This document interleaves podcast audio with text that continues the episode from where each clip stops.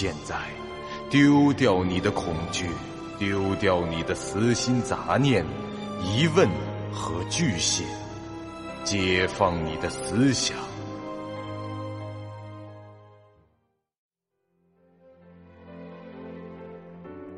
您现在收听到的是由喜马拉雅 FM 出品。巨五八瓦塔播讲的长篇恐怖网络游戏有声小说《惊悚乐园》，作者三天两觉。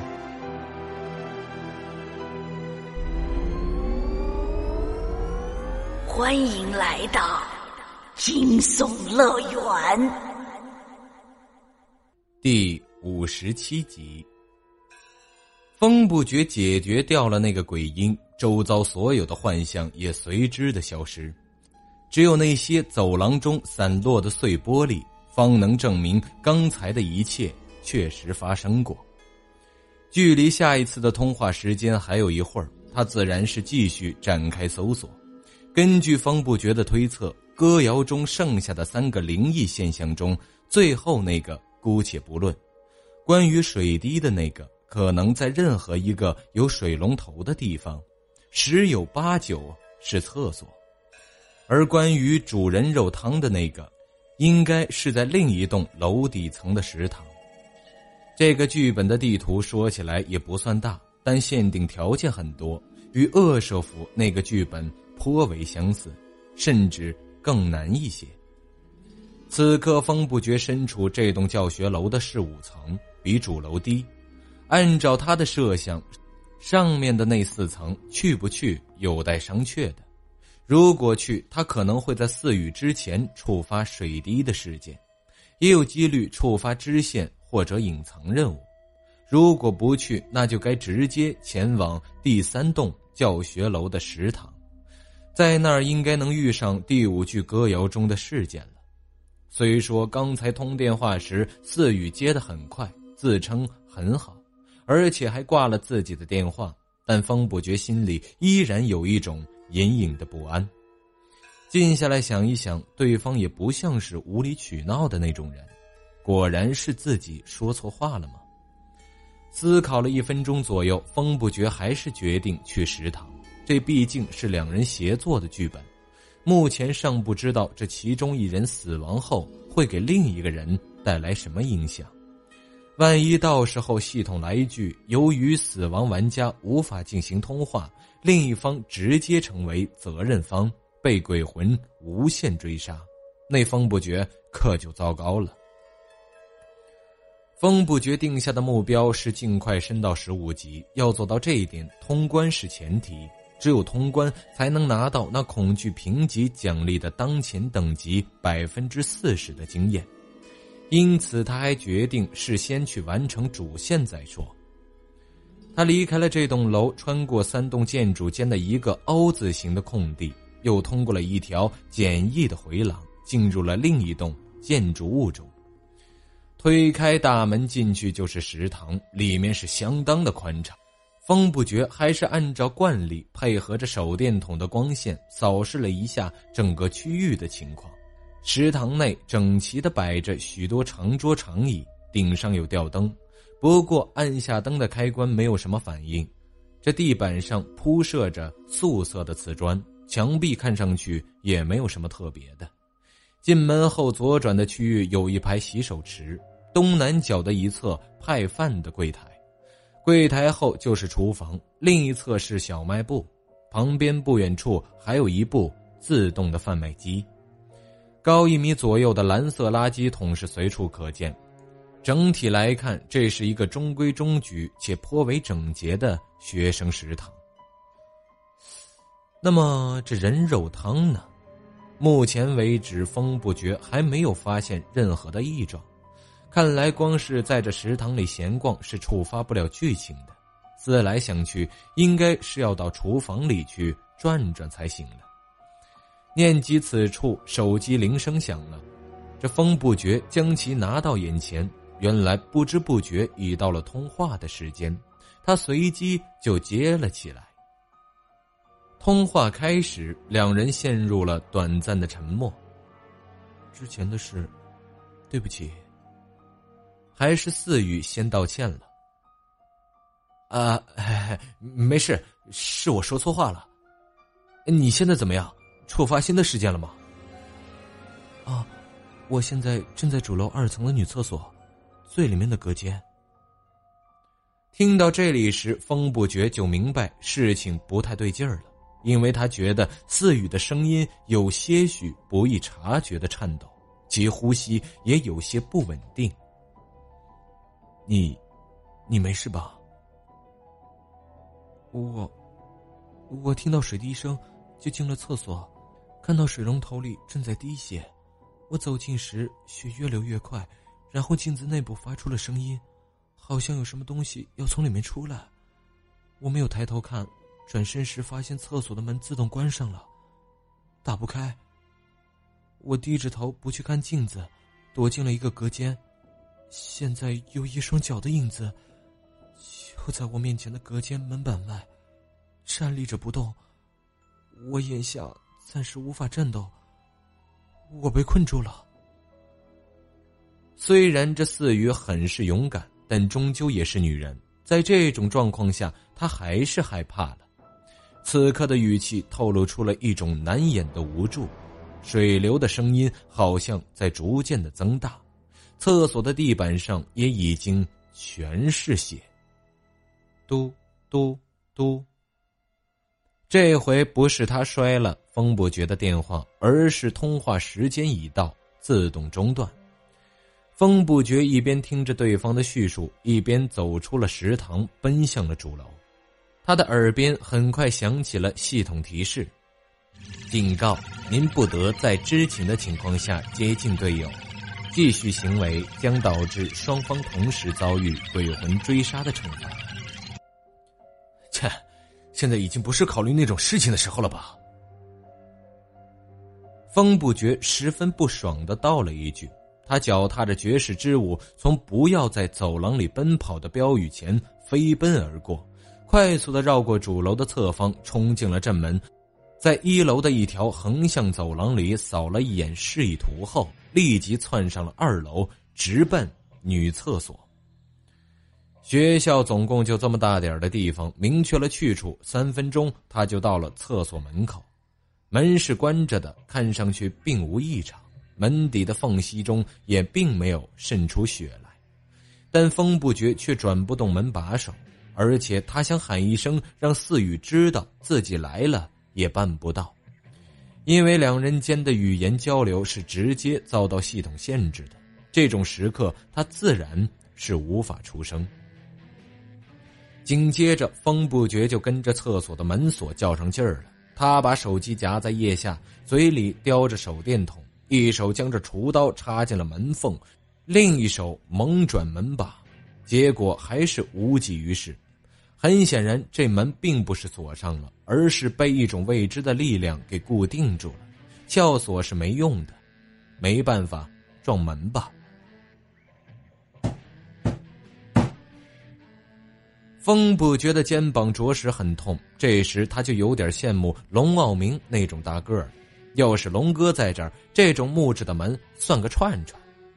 人家那胳膊快赶上自己的大腿了，抄起那块盾牌，两三下估计就能破门而入。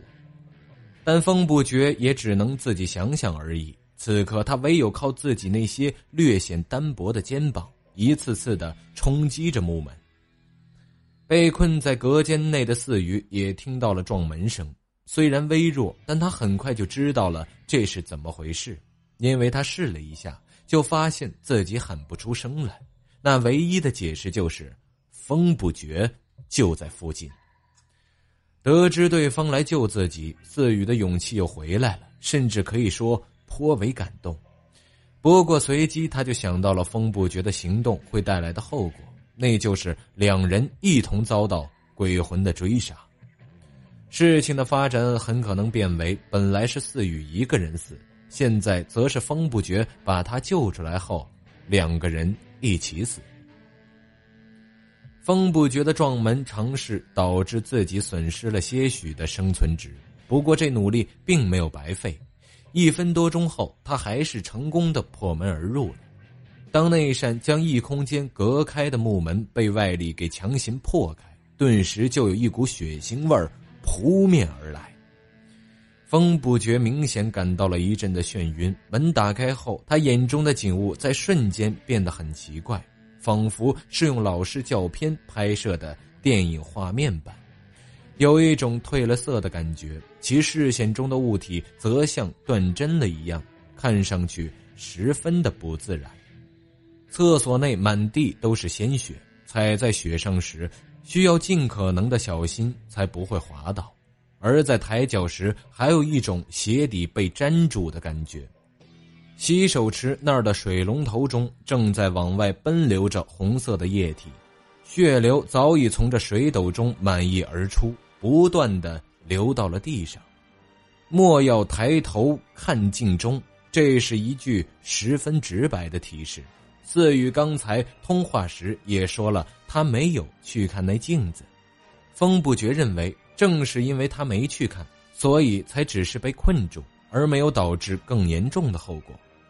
他往里行了几步，用手电筒往里探照，看到了厕所最深处那一面墙边，正站着一个模糊的血影。这鬼影的形态是一个穿着女生校服，浑身都被覆盖着凝固血液中的人形，而就在这血影面前的一个隔间内，透出了微微的光芒。风不觉想上前攻击那个鬼魂，却忽然发现双脚无法动弹。这地上的鲜血活动起来，缠上了他的脚踝，宛如两只液态的爪子，死死的将这风不觉钉在了地上。他冷哼了一声，随即就做出了一个极其大胆的举动。只见风不觉转过头去，将视线直接投向了洗手池上方的那面镜子。您现在收听到的是由喜马拉雅 FM 出品、巨五八瓦塔播讲的长篇恐怖网络游戏有声小说《惊悚乐园》，作者三天两觉。镜子里的风不觉没有眼睛，两个黑洞洞的眼窝正淌出血来。正当他看到镜中影像的下一秒，那个血影就将目标转移，主动的靠了过来。一瞬间就出现在了风不觉的面前，几乎和他脸贴着脸。这时，风不觉看清了，那鬼魂劈头盖脸的黑发下没有人脸，其头颅是由大量的人眼球组成，一个个黑白相间的眼珠子凝聚在一起蠕动着，血液从这缝隙中不断的流出。那鬼魂当即伸出了爪子，探向了风不觉的双眼，恐怕是准备挖掉他的眼珠，好给自己的头部加点料。近距离看时，便会发现这个鬼其实并非是皮肤上覆满了血，除了头以外，他的身体本就是由血凝成。风不觉只是双脚移动受限而已，这身体可是行动自如的。而且他的惊吓值是零，岂有坐以待毙之理？说时迟，那时快，他比鬼魂的出手更快，抡起管钳就朝那铜手砸去。风不觉显然低估了这个鬼魂的能力，既然他已违反了莫要看镜中的提示，那眼前的敌人又怎会如此轻易被击败？那怪物的反应速度极快，顺势擒住了风不觉挥动管钳的手腕。血爪用力一收，风不觉立即感觉着右手前臂的骨头就要快被折断了。若不是他忍耐力极强，恐怕连手中的武器都难以握住。这血影的另一条胳膊则快速的掐住了风不觉的脖子，后者不得不扔掉左手上的手机和手电筒，紧紧扣住血影的手腕，与对方相持。饶是如此，他还是逐渐。开始窒息，落在地上的手机和手电筒快速被这血液吞没不见。整个厕所里唯一的光源变成了最深处那个隔间中提灯的亮光。这四羽不再躲藏，他一手捂着伤口，一手托着剑，来到了那血影的背后。虽然他的伤仍未恢复，一旦行动起来就意味着流血。但经过这十几分钟的间隙，他的生存值已经回上来一些。此刻再不支援，风不绝可就完蛋了。四羽挥起长剑，横斩向血影的同手。也许是因为这个怪物脑后的眼珠子都被黑发挡住了，也许是因为风不绝看到镜子吸引了仇恨。总之，那只怪物没有理睬这次来自身后的攻击，他的头被一剑斩落。在那血液凝成的脖子被斩断的刹那，那些铜手上的眼珠就像是被推散的积木般四散落下，原本将他们聚在一起的力量也似乎消失了。但这只是暂时的假象，风不绝的双脚仍是被死死的定住，而那些滚落在地的眼球沾上了鲜血以后，又开始活动，渐渐聚拢到一起。风不觉和四羽近在咫尺，却无法开口说出半个字。四羽斩完那一剑后，腰侧的伤口又裂开了，他神情痛苦的捂紧了伤口，指缝间流出的鲜血说明了一切。风不觉明明是来英雄救美的，结果又被这四羽救了一回，而且他的行为已经引发了鬼魂的追杀。若是再不做点什么，让两人尽快摆脱危局。那接下来迎接他们的，无疑将是团灭。